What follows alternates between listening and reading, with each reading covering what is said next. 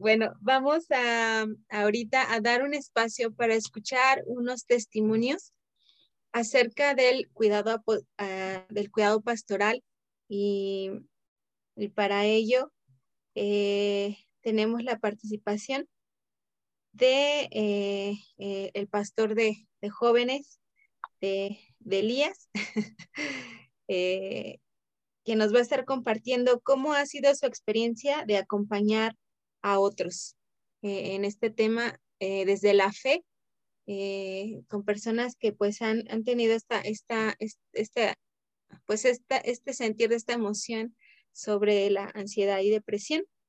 Voy a invitar al pastor Juan Manuel eh, que pueda abrir su micrófono y pueda compartirlos. Y después le vamos a dar lugar a la pastora Enilda y al final a la psicóloga Elizabeth. Adelante. Buenas noches. Eh, Gracias por la invitación a estar acá y compartir. Eh, sé que todavía seguimos viendo la ruleta, eh, pero es un buen recordatorio de que es importante eh, conectar estas, estas enseñanzas a las realidades cotidianas, ¿verdad? De lo que nos pasa el día a día. Y quizás yo simplemente quiero compartir un poco de, de cuál ha sido el impacto en mi vida personal eh, por un lado, eh, las enseñanzas y la falta de enseñanza también, ¿verdad? Porque eh, no nos forma tal, tanto lo que nos enseñan como lo que no nos enseñan. esta enseñanza, digamos, yo diría de negligencia hacia las emociones o supresión de emociones, el impacto que he tenido en mi vida. Y por otro lado, digamos, eh, quisiera compartir un poco de unos cortos minutos, obviamente, de, de cómo ha sido esta jornada de, despertar y reconectar con, con mis emociones. Eh, quizás, bueno, ya obviamente toda la articulación teológica ya fue dada y la, la articulación técnica. Eh, quizás directamente voy a cómo ha impactado mi vida como, como persona y obviamente como persona impacta mi liderazgo. Mm, que estas enseñanzas acerca de la negación, supresión, descuido de las emociones, al final terminó aterrizando en mi vida como en una vida muy desasociada em, emocionalmente, muy desconectada eh, de mis emociones primeramente. Eh, y obviamente eso tiene un impacto en la desconexión con las emociones de otras personas. Eh, creo yo, se, se, se, usualmente decimos con mi esposa no, que no podemos suprimir solo una parte de las emociones. No podemos decir solo voy a suprimirlo el enojo, ¿verdad? Porque es el que supuestamente es el malo o la tristeza, sino que al suprimir estas emociones, pues se suprimen todas. Y yo me encontré en los años, en mis años 20, cuando estoy reflexionando en mi vida, mi adolescencia y mis años 20, eh, lo viví de una manera bien desconectada de mis emociones. Eh, yo estaba en liderazgo, dirigía mucha gente, tenía mucha gente a mi alrededor, pero con pocas, casi nada, nadie de personas realmente conecté emocionalmente. Eh, acabé mis años 20 con muy pocos amigos, podría decirlo de una manera eh, concreta, no porque no tenía gente a mi alrededor, sino porque no tenía gente con quien yo podía ser vulnerable, con quien yo podía abrir el corazón y compartir lo que estaba viviendo, experimentando, pensando. Entonces, eh, eso es un impacto importante en que tuvo estas, eh, esta, digamos, esta manera de entender nuestras emociones, esta manera de relacionarnos con las emociones. Una vida muy desasociada con mis propias emociones, suprimiendo eh, mi enojo, suprimiendo mi alegría, y quizás teniendo algunos espacios para expresarlo, ¿no? Porque yo creo que en un ambiente cristiano, si ustedes es, es la tradición que practican evangélica y pentecostal, pues la parte litúrgica o la parte del culto es un, un espacio de escape, ¿no? De, digo, de, como una válvula donde salen muchas emociones que en otros espacios quizás no tenemos la oportunidad de, de expresarlas. Eh, pero en general en mi vida cotidiana no había esta conciencia de qué estoy sintiendo, eh, cómo me siento, cómo está impactando mi cuerpo. Em, por otro lado, creo que esta, estas enseñanzas también tuvieron un impacto en cuanto a mi, eh, relación con otras personas, ¿no? Mi, como ya lo han dicho, mi falta de empatía, no conectar con mis emociones, era muy difícil conectar y todavía sigue siendo difícil conectar con las emociones de otras personas y tener empatía y decir, ah, lo que esta persona está pasando eh, es muy difícil. Eh, usualmente la manera en la que yo aprendí a relacionarme con ellas es a evadir, evadir y sentirme incómodo ante la tristeza de otra persona y como no puedo, como no podía lidiar con la tristeza de otra persona, la única manera que, que, podía era evadirlo eh, y hacerme, diríamos en Salvador, hacerme loco. ¿verdad? Si alguien estaba enojado, me hacía loco. Si alguien estaba triste, me hacía loco. La cuestión era evadir porque no sabía cómo, ni, sabía cómo lidiar con mis emociones, mucho menos cómo acompañar las emociones de otras personas. Eh, quizás para que no se me escape, anoté algunas cositas, solo lo voy a checar rápido.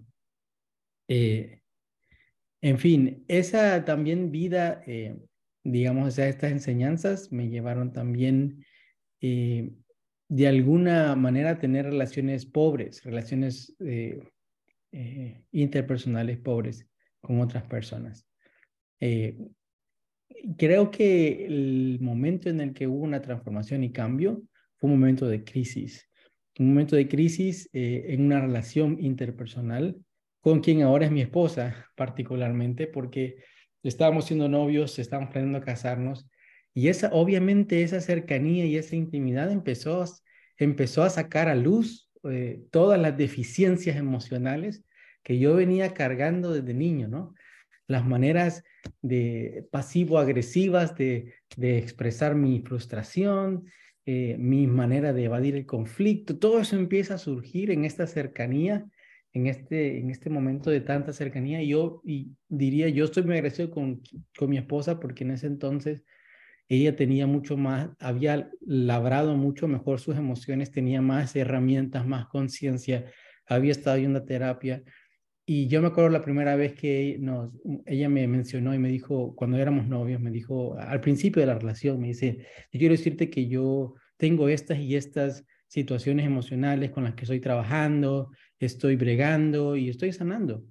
Y entonces cuando ella me dijo eso, cuando yo veo hacia atrás, yo me, me da un poco de risa porque este, yo digo, bueno, qué bueno que, que vamos a estar juntos, porque como yo casi no tengo problemas eh, o casi no tengo problemas emocionales, eh, porque no estaba ni una pizca consciente de las heridas que yo cargaba, eh, de los problemas, de las deficiencias emocionales con las que yo traía la relación. Entonces, los primeros meses de la relación le tocó, eh, y, yo, ¿cómo se llama? No, lo digo con orgullo, sino con cierto pesar, pero le tocó hacer mucha labor emocional conmigo. Le tocó cargar mucho con la labor emocional que yo no, yo no hacía. Entonces eh, llegó un punto donde fue muy cansado para ella y dijo, no puedo más. O, o haces algo con tu, o ves cómo haces con tus emociones o, o no podemos continuar. Eh, entonces fue ese momento de crisis que me llevó a decir, ¿qué está pasando dentro de mí? Eh, algo no está bien, o sea, algo no está funcionando. Y entonces me empujó a tener que ir, yo soy una persona primariamente bien cognitiva, entonces lo primero que hice fue ir a buscar artículos, ¿no? Y empezar a leer y tratar de entender qué está pasando conmigo. Y me di cuenta, llegó un, proceso de despertar en cuanto a, tuve una, una infancia y una adolescencia en la que mis emociones fueron descuidadas. Y eso tiene un impacto y eso me hizo una persona ausente emocionalmente, una pareja ausente emocionalmente a mi esposa. Y estoy contando esto, digamos, de, una relación muy íntima porque obviamente esto se extiende a todas nuestras relaciones, ¿no? Entonces yo mm, luego me doy cuenta que yo había sido un pastor ausente emocionalmente hablando, ¿no? Pero es esta relación tan íntima, tan cercana, la que saca luz estas realidades y me empuja, me obliga a tener que ir y decir, bueno, necesito buscar una un terapista y, y, ver qué está pasando dentro de mí. Empiezo a ir a terapia, a buscar recursos para reconectar con mis emociones, um, para reconectar con cómo, cómo me siento, qué cosas me, me como estaba diciendo la, la psicóloga, estaba diciendo el, Elizabeth, ¿verdad? eh, qué cosas me, me, activan, qué cosas disparan mis heridas, mis traumas, eh, mis respuestas que a veces hay cosas tan pequeñitas, ¿verdad? Pero que me hacen responder de maneras desproporcionales porque estoy respondiendo, no estoy respondiendo a ese detalle, estoy respondiendo a mi herida, ¿verdad? De niño, que, que no, no me vieron, que no, que no entendieron mis emociones y que yo vengo cargando con todo esto. En fin, creo que este, mm, quizás comparto un poco acerca de esto porque eh, inició una jornada que sigue y que no ha sido fácil, ha, tenido mucho dolor. Reencontrarme con mis emociones ha, implicado mucho trabajo, mucho cansancio, hay, hay momentos en los que es muy exhausto. Y a veces yo, yo tengo esta frase y digo, era, quizás a veces, a veces digo, era más fácil la vida desasociada. Eh, era más fácil en el sentido de que a veces es tan abrumador. Es como yo creería, no, no quiero apropiarme de la experiencia de, de ninguna persona, pero yo quizás lo podría comparar con alguien que no ha visto, que no ha tenido la capacidad de ver a una persona no vidente y que eh, de pronto tiene vista, eh, que, puede ser muy abrumador, ¿no? La cantidad de información que empieza a entrar. Entonces, bueno, para hacer la historia corta, obviamente ese trabajo, eh, el trabajo emocional, eh, empecé a hacerlo y, rescatamos la relación. Hoy estamos casados, pero ese trabajo ha continuado. Eh, ha continuado en seguirme haciendo consciente. Yo creo que esa es la, quizás la palabra más importante que puedo compartir con ustedes. Número uno, hacerme consciente de qué está pasando en mí. Eh, número dos, aceptar lo que está pasando en mí, abrazarlo. Creo que yo bregué, otro impacto fue mucho de la vergüenza y algunos discursos eh, teológicos que recibimos que están basados en la vergüenza. Pero entonces yo he tenido que bregar mucho con la vergüenza. cuando me equivoco, eh, la vergüenza me, yo, yo le digo a mi esposa, me manda a la cueva y cuando me manda a la cueva es como estar ahí escondido como un niño en el closet, no queriendo salir con mucha pena. Y requiere herramientas y trabajo salir de ahí y empezar a trabajar y a bregar con ellas em, y a poder relacionarme mejor, comunicar mejor cómo me siento, comunicar qué es lo que deseo, comunicar qué es lo que espero. Y ya también luego entonces la segunda, la segunda etapa de esa conciencia y luego de abrazar es extender esa empatía. Yo creo que para mí la primera empatía que quiero tener es para conmigo mismo. Es ver mis emociones sin juicio, ver mis heridas sin juicio, saber que lo que, lo que hago lo hago con, los, con mi mejor capacidad y con los recursos que tengo. Eh, y luego yo extendo esta empatía.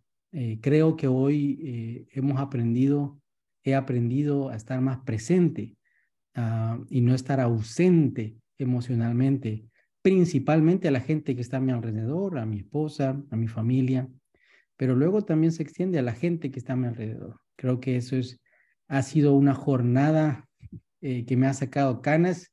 Si me hubieran conocido hace unos tres, cuatro años, eh, cinco años, no tenía estas canas de la barba, ahora tengo, me, ha sacado canas, literalmente me ha sacado canas, eh, pero yo pienso que vale la pena. Entonces quizás mi invitación, mi testimonio para ustedes es que muchos de estos conceptos eh, son tan importantes y tan buenos, eh, pero que tenemos el peligro de dejarlos en conceptos, en ideas, si no lo traducimos en cómo nos relacionamos concretamente con personas a nuestro alrededor y cómo causamos daño, ¿verdad? Cómo reconocemos que causamos daño cuando no eh, nos relacionamos adecuadamente con nuestras emociones, a nosotros mismos y a otros.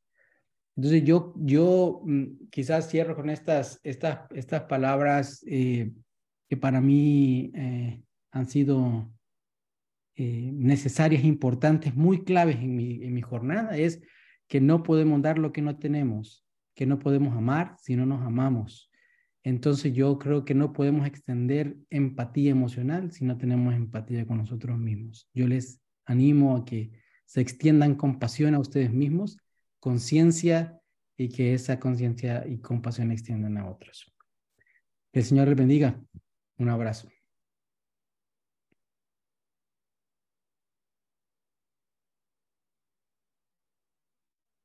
Muchas gracias por compartir. Ahora quisiera dar lugar a Enilda, por favor.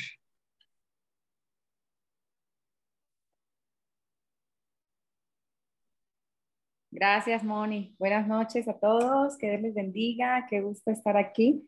He aprendido mucho en esta, en esta noche. Me ha gustado mucho la charla y bueno, quiero compartirles un poco de, del trabajo que, que estamos haciendo. Eh, eh, estamos aquí en, en, Querétaro, pastoreando una iglesia, al río de su presencia. Y en este ejercicio ministerial de ministrar a las mujeres en consejería, eh, pues hay un, un, común denominador y es esta parte, ¿no? De las emociones, eh, te encuentras con mucha ansiedad, depresión. Eh, y bueno, el Señor nos llevó en, en, este año a tener una serie que se llama Mujer y sus emociones, precisamente.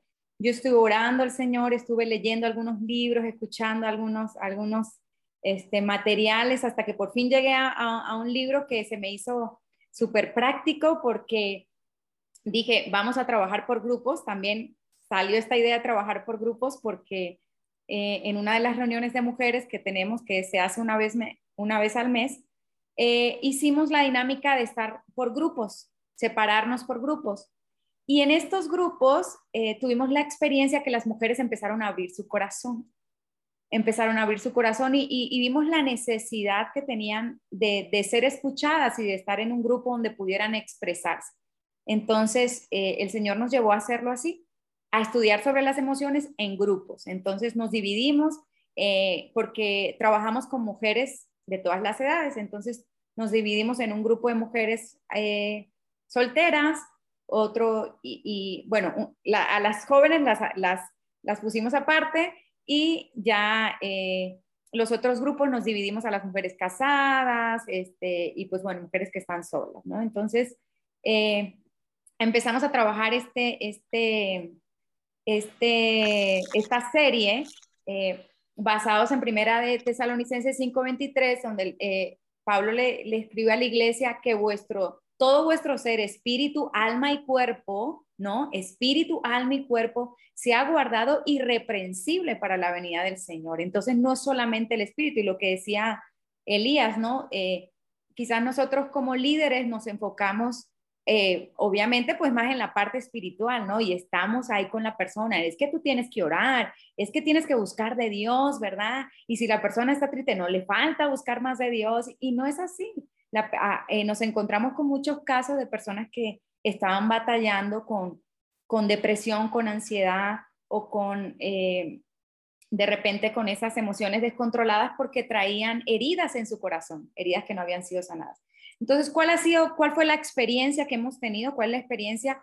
Estuvimos cinco meses, la serie tiene diez lecciones y hemos trabajado solo cinco. Hicimos el cierre en diciembre y nos encontramos con el testimonio de una psicóloga que de hecho cuando se anunció en la iglesia que, la serie que se iba a, manejar era Mujer y sus emociones, ella dijo, porque ella tiene 30 años ejerciendo la profesión, 30 años, ya es una mujer mayor, y ella decía, pues, ¿qué me van a, o sea, qué voy yo a esa, a esa reunión si pues esa es mi área, ¿no? Yo soy psicóloga, tengo 30 años de experiencia, y en uno de los grupos ella testifica que eh, con dos pláticas, porque fueron cinco y solo fue a dos, en una de esas pláticas Dios habló algo a su corazón que ella en todos sus años de experiencia y en sus años eh, de, conocimiento pues no, no había identificado, ¿no? Entonces eh, es parte de lo que Dios está haciendo, ¿no? De hecho, este, este libro que estamos manejando, eh, obviamente damos las herramientas espirituales porque no, no, es, no lo estamos abordando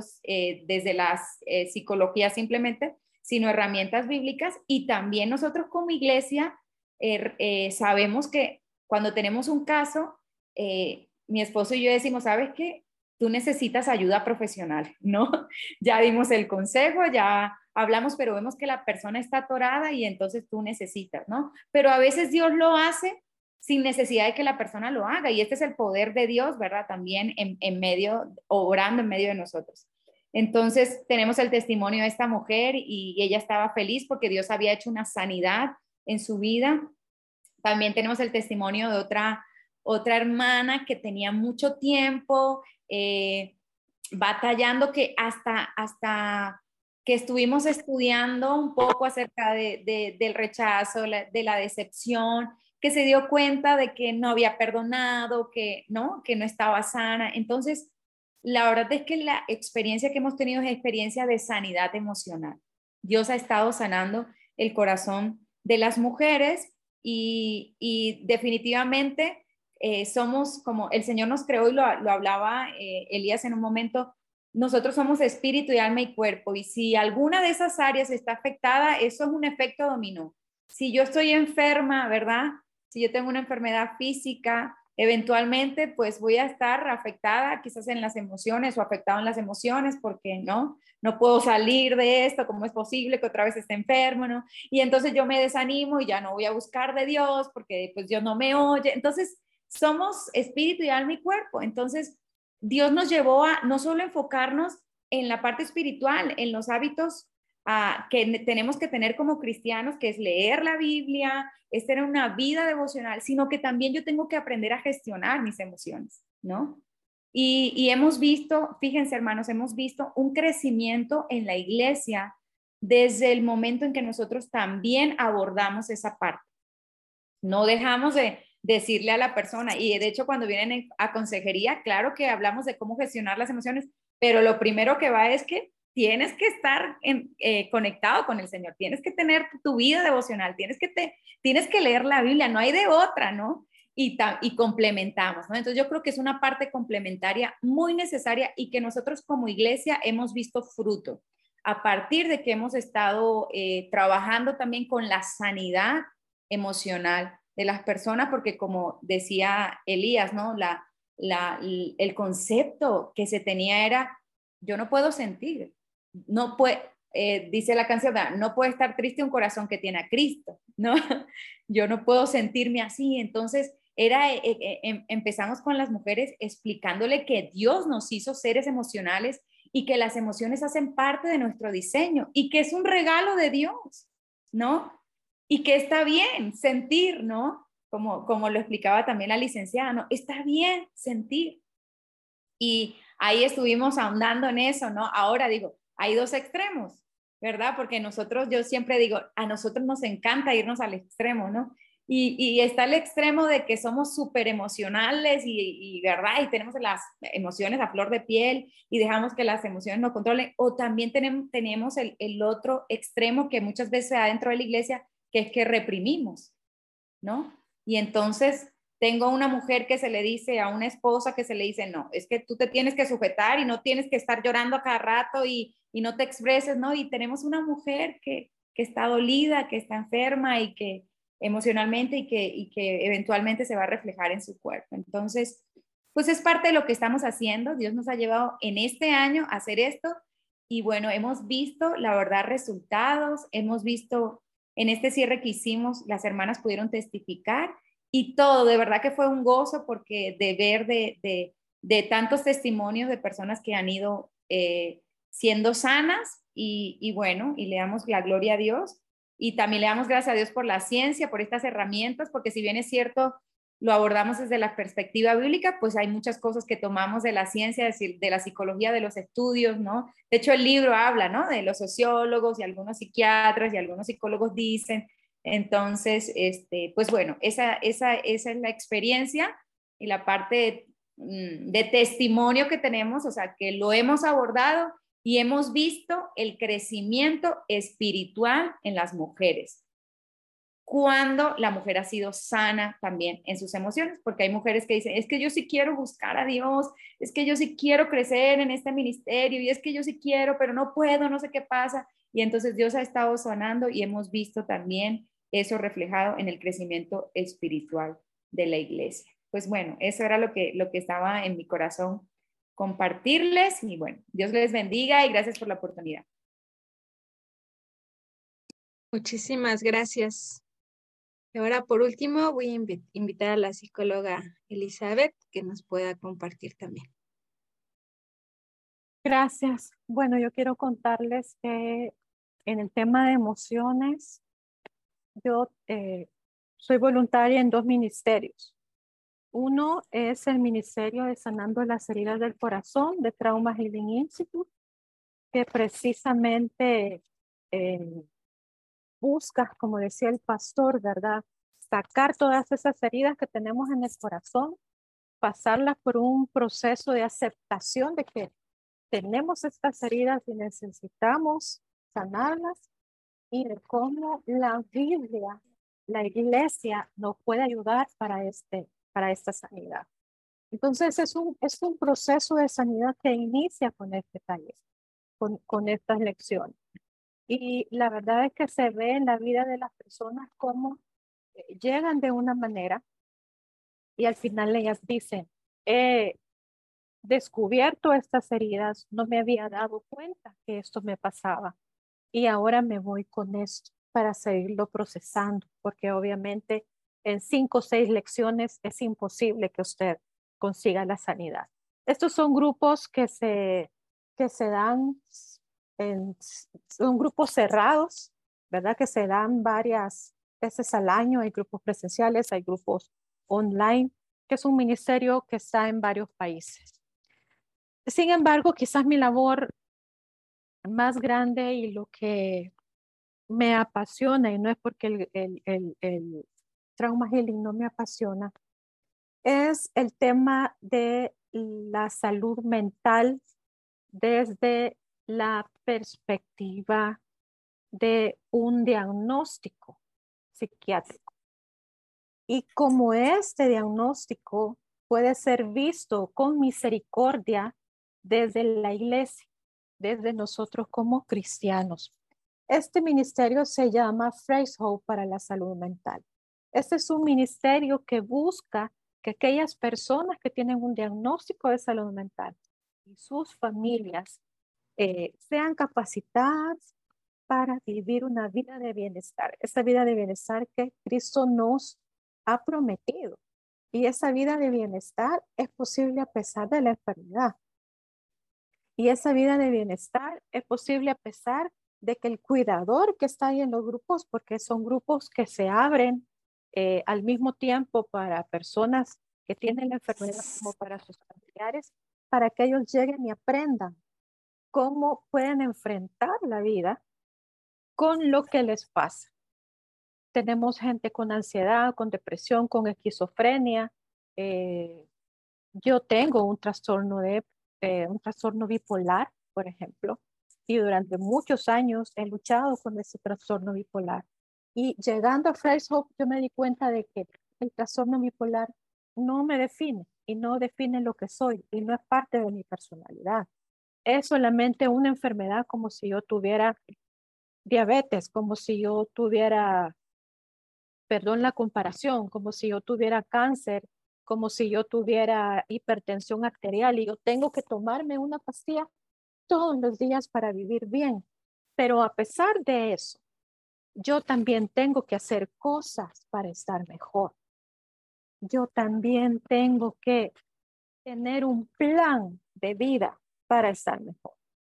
Pero la parte bíblica no se deja de lado. La, digamos, base de Phrase Hope como un programa de bienestar está basado en siete principios. Y estos siete principios se resumen en siete frases o siete palabras en, algunas, en algunos momentos. Es el hecho de que mi vida es ingobernable y sin Cristo no hay esperanza con esta enfermedad. Que la única esperanza que tengo de salir adelante a pesar del diagnóstico de salud mental se llama Jesús. Tanto para la persona enferma como para su familiar. Que mi reto de salud mental ha afectado mis relaciones. ¿Verdad? Esas emociones, esa enfermedad, lo que me ha traído es malas relaciones con los demás que mi trastorno a veces se puede volver una excusa. Es que como yo estoy deprimido, entonces yo no voy a hacer tal cosa. Es que como yo estoy deprimido, entonces que la gente me tiene que entender porque yo me siento mal. No, la vida de bienestar que Jesús nos ha propuesto tiene que ver con activarnos nosotros mismos también. con hacer cosas que nosotros mismos podemos hacer. Luego también es que, y esto es muy debatido en la iglesia, es la medicina. La medicina es una parte importante de la recuperación. No para todos los casos, pero sí para algunos. Entonces, yo tengo que reconocer que una parte de mi recuperación tiene que ver con el medicamento y que yo me lo tengo que tomar hasta que mi médico me dé el alta. Entonces, nosotros recomendamos a las personas que eso no se lo tomen a la ligera. Por otro lado, que yo no me vuelva una víctima de lo que me pasa. Y por último, que este beneficio de eh, que Dios y que Praise Hope me, está regalando, yo pueda llevarlo a otro. Como dice la Biblia, hemos sido consolados, entonces eh, consolemos a otros.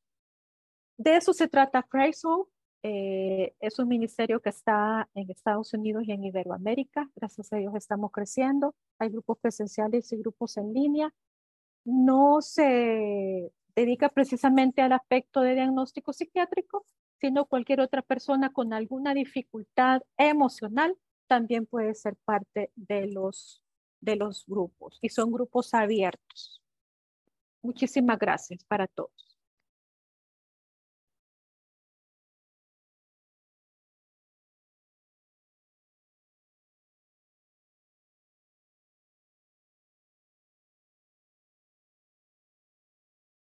Muchas gracias. Ah, este, Enilda levantó la mano. Ah, no. Este, gracias por compartirnos, Eli, eh, de tus testimonios. Gracias a, este, a cada uno que compartió. Y ahora pues es tiempo también de preguntas eh, o algún comentario que quisieran hacer eh, a Elías, pues este es el momento.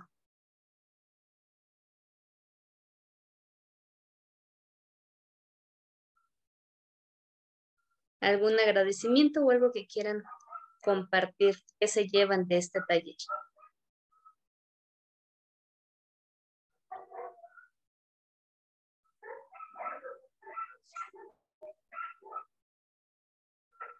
Tiene que ser por chat o por voz.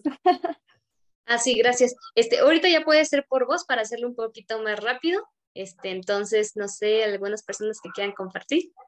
Ok, ah, bueno, yo tenía una duda que de hecho es curioso que me ha estado surgiendo a las últimas semanas. Eh, en mi iglesia hubo una, un estudio bíblico para jóvenes, eh, adolescentes, entonces ellos están en la pubertad y el estudio me llamó la atención, sobre todo porque después hablé con mi pastor, pero me surgió como, como este problema que la verdad nunca lo había puesto como un, problema en la iglesia, que era acerca de que dicen que la psicología es totalmente incompatible con, con la palabra de Dios, ¿no?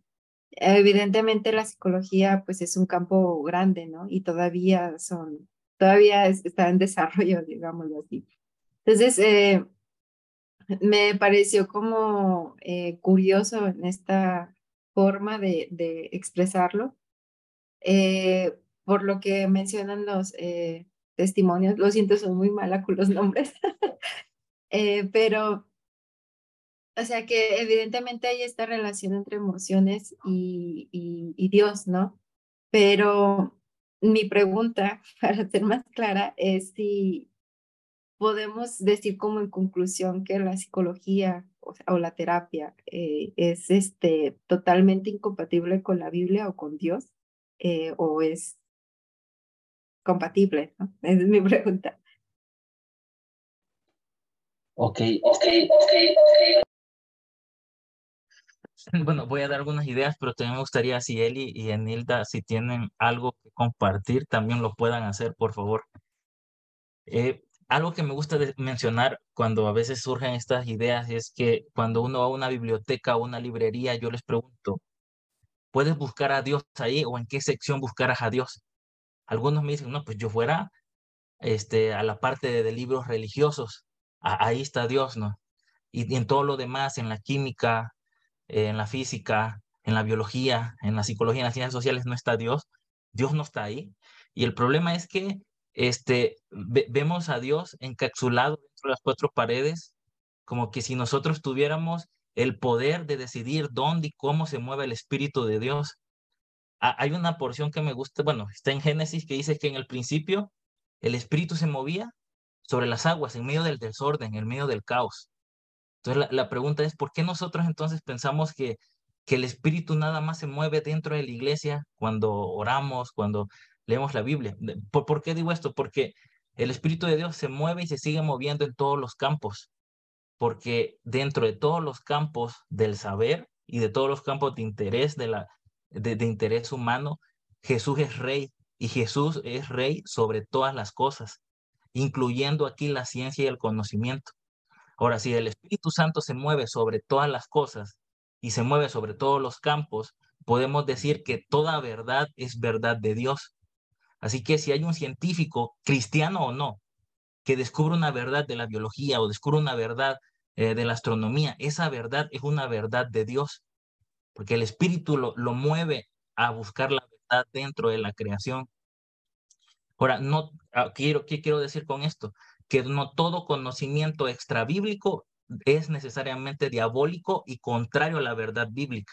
Hay mucho conocimiento extrabíblico que no está peleado con la narrativa bíblica. Y dentro de eh, la psicología, mucho, al menos de la corriente donde yo me muevo, es la cognitivo-conductual, y de la cual yo puedo hablar. Yo no puedo hablar ni de psicoanálisis ni de gestal porque no es mi área, pero dentro de la, la, terapia cognitivo-conductual hay mucha influencia griega. Obviamente dentro de, del contexto griego hay cosas incompatibles con la palabra, pero hay cosas que se complementan y uno de este complemento es lo que Pablo dice, que el arrepentimiento lleva a renovación del pensamiento. Este es un principio que está en la terapia cognitivo-conductual, que está que técnicamente la llamamos reestructuración cognitiva que la conducta, y en este caso la conducta desadaptada o la conducta patológica es producto de un pensamiento desadaptado o irracional, y que cambiando el pensamiento, es decir, renovando el pensamiento, renovamos la conducta. Así que no, no todo lo que está dentro de la psicología está peleado con la narrativa bíblica, hay mucho que no, y que, eh, y que lo que no lo podemos ver como una muestra de la gracia de Dios para florecer la vida humana, en este caso, para florecer la vida emocional del ser humano. Muchas gracias por la pregunta. Gracias, Elías. Este, no sé si eh, Eli o Enilda quieren comentar algo. Yo solo quiero así rapidito. Em, yo tuve una experiencia este año. Yo iba a tomar un, un curso de consejería bíblica. Ya había tomado uno un par antes pero me interesaba tomar este por, por ciertas características que yo pensé que tenía. Tomé dos clases nada más, porque cuando el pastor se refería a la psicología, siempre hablaba de Freud. Entonces, para él, la psicología estaba referida a Freud. Freud es el padre del psicoanálisis. Freud tenía sus ideas. Yo no, ¿verdad? No lo conozco tampoco a profundidad, como dice Elías, pero creo que muchas posiciones de pastores o líderes ministeriales en cuanto a la psicología vienen del desconocimiento de la ciencia, vienen del desconocimiento de qué se trata la psicología y cómo se quiere ayudar a la gente desde esa perspectiva. Y no necesariamente estamos contradiciendo lo que la Biblia dice. Quizás habrán corrientes que sí, quizás habrán posturas eh, por ejemplo, ahora con el tema de la ideología de género y, habla, y habrán psicólogos que están apoyándolo y etcétera. Pero eh, eso no quiere decir que toda la psicología en sí apoye esos temas. Así que yo creo y he aprendido con Freddy Pope y tratamos de hacerlo en que los líderes de los ministerios sepan un poco de salud mental y abran esa mente a que los profesionales de salud mental no llegan para eh, quitar la idea de Dios o, o ¿cómo podría decir yo? Eh, contradecir los principios cristianos, sino que al contrario, para ayudar al pueblo de Cristo. Muchas gracias. Mario Holguín nos escribe, gracias por el taller, aporta mucho al diálogo entre la fe y la ciencia en esta área de la salud mental donde hay mucha necesidad entre los estudiantes y también en las iglesias. Una realidad. Eh, también soy portador de esperanza. Dice, de hecho, precisamente, que si somos este, emociones, todos debemos tener un desahogo emocional para tener claridad y así poder avanzar con amor y esperanza con Dios. Gracias por todo. Muchas gracias por escribir. ¿Hay alguien más que quiera aprender su micrófono y agradecer? Uno o dos personas más.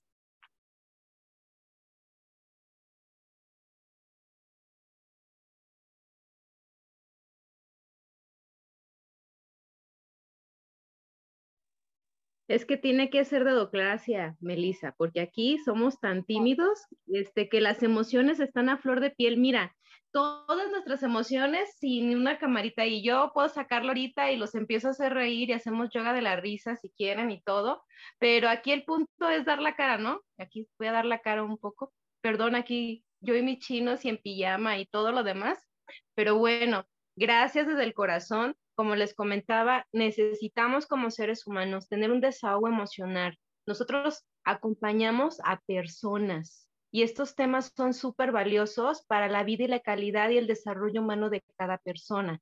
Si nosotros como hijos de Dios no estamos viendo esta parte, estamos cortos de visión y Dios tenía la visión completa. Entonces, me encanta que podamos sumar esto como parte de la conciencia del desarrollo y de esa conexión tan preciosa de nuestra construcción de, ¿cómo de, pues, de relación que tenemos con Dios, de conocernos mejor, porque así también conocemos mejor el corazón de Dios.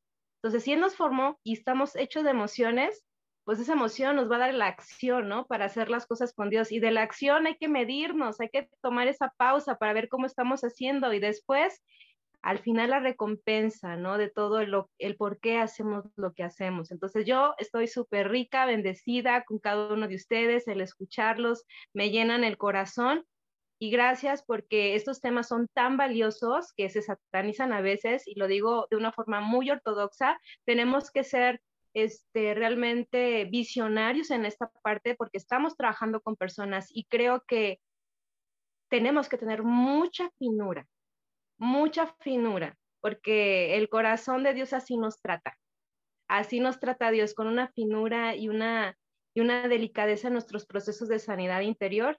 Y nosotros tenemos que aprender a conocernos y a tratar a otros con amor, con mucho amor, desde el no hay juicio, porque cuando conocemos quiénes somos con Dios, conectamos con esas emociones. ¿Y qué creen? Podemos ser más coherentes. Y el poder de la coherencia hay mucha bendición. Entonces, creo que este tema es un parteaguas.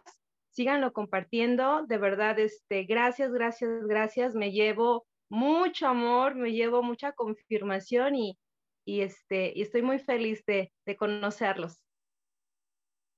Y, y, den la cara, por favor. Si no, yo les les a ver, ¿quién sigue? Ándale, Rosita, dale, por favor, porque aquí tenemos que darle con sonrisa y gratitud.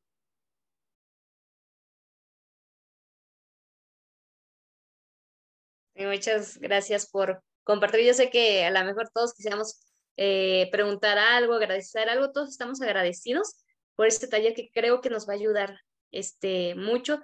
No sé si una persona más quiera compartir y si no, este, vamos con lo siguiente. Lisbeth. Eh, bueno, pues yo de igual manera comparto la, la opinión anterior. Em, porque normalmente son temas que no se tocan tan abiertamente ni en las mismas iglesias, en las congregaciones, ni pues desde este punto de vista tan profesional, ¿no? O sea, con el soporte que hay, con, con, sí, desde esta parte tan profesional, ¿no? Tan profunda, tan bien estudiada, bien conformada, ¿no? Y pues es que lamentablemente es un campo que en el que en ocasiones como cristianos estamos perdiendo, ¿no? Y nos encontramos con esa batalla, ¿no? Creo que em, nos educamos más con lo que vemos en las redes sociales. Todos los memes hablan de, de cómo relacionarte con pareja, con tu pareja, entre jóvenes, etcétera. Y, y cuando volteas a, a, las bases en la iglesia, pues no, son temas que no se abordan desde el marco contextual adecuado, ¿no? Entonces yo agradezco mucho este tipo de temas, este tipo de enfoque, este, este tipo de foros y a mí me gustaría pues seguir motivando a los especialistas que nos han hablado porque mm, pues creo que hoy por hoy son temas que han tomado mucha importancia, ¿no? Ahora con los índices de ansiedad que hay entre adolescentes, jóvenes, mujeres, etcétera, ¿no?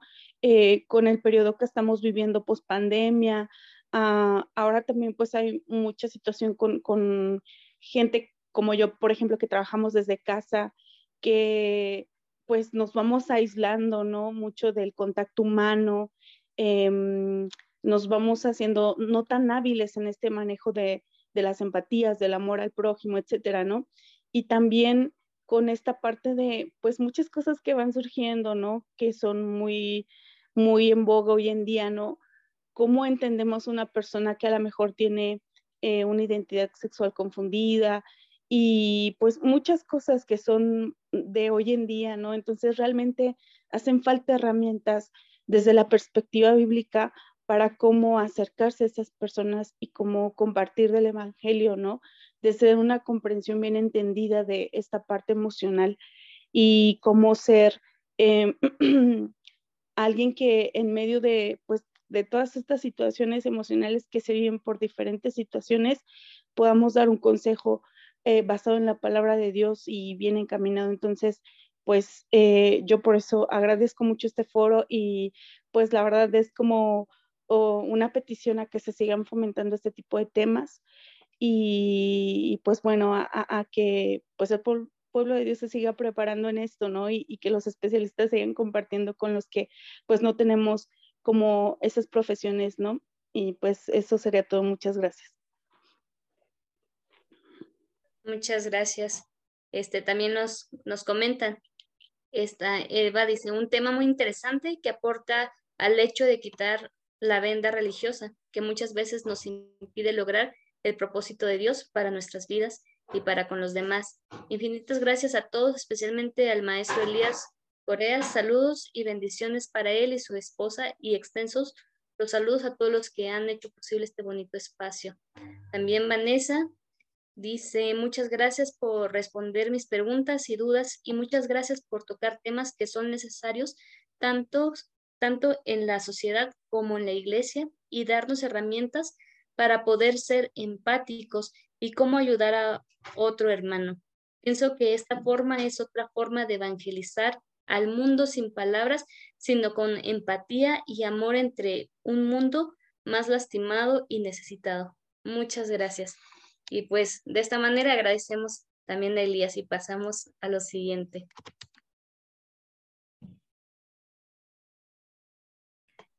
Pues queremos darle las gracias a todos por su tiempo, por estar en este espacio. Realmente creo que nos, eh, me encanta esto de la iniciativa Logos y Cosmos. ha sido, este, han hecho mucho diálogo, ¿verdad? También este, tuvimos un foro hace poquito entonces creo que pues es un tema que, sigue dándonos para, para, más y gracias a todos por, por compartir también, este, ser, vulnerables, ¿no? Eso también este, me agradó muchísimo en los expositores, compartir sus, sus, sus corazones, ¿no? Y sus, eh, sus luchas y, todo esto. Este, pues les eh, quiero agradecerles a todos, pues eh, también en este espacio que, que también hicimos con, el Ministerio Estudiantil, ¿no? De vivir, compartir el Evangelio en las universidades, formando estudiantes que sirvan en el mundo estudiantil, en la iglesia y la sociedad, que es parte de la misión. Y la visión de COMPA, que es eh, estudiantes transformados por el Evangelio de Jesucristo que impacten la universidad y la sociedad. Y sin duda, como estos espacios nos ayudan a, abrir estos diálogos, ¿verdad? Eh, también como profesionistas y, y pues como egresados, ¿no? Que, continúen también estos, estos diálogos. Pues queremos orar eh, para dar gracias también y también invitarles también si ustedes eh, se quedan con alguna duda, alguna espinita que puedan seguir ahí este, nutriendo, que puedan acercarse a algún asesor local eh, para poder seguir como en contacto y seguir este, viendo qué, qué más se da como en, relación a este tema, ¿no? Pues eh, vamos a orar. también antes de orar, me gustaría ver si pueden prender sus cámaras para tomarnos una foto oficial, orar y ya despedirnos. Entonces, nos gustaría conocer sus rostros. Gracias a todos por estar, aunque sea un segundito nada más para tomar la foto oficial del taller, aunque muchos se tuvieron que ir, este, otros llegaron y así estuvieron, pero, pero por lo menos los sobrevivientes hasta el final. Entonces, si pueden prender sus cámaras. Eh,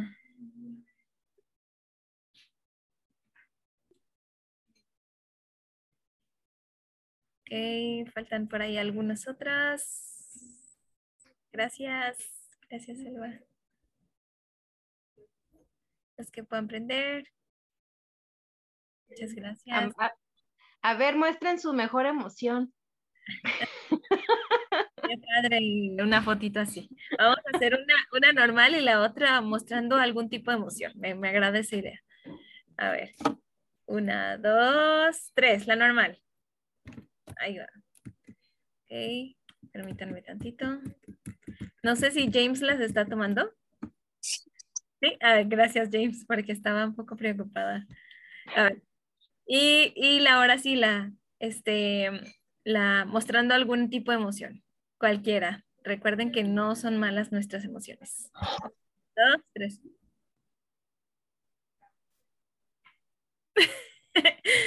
Listo.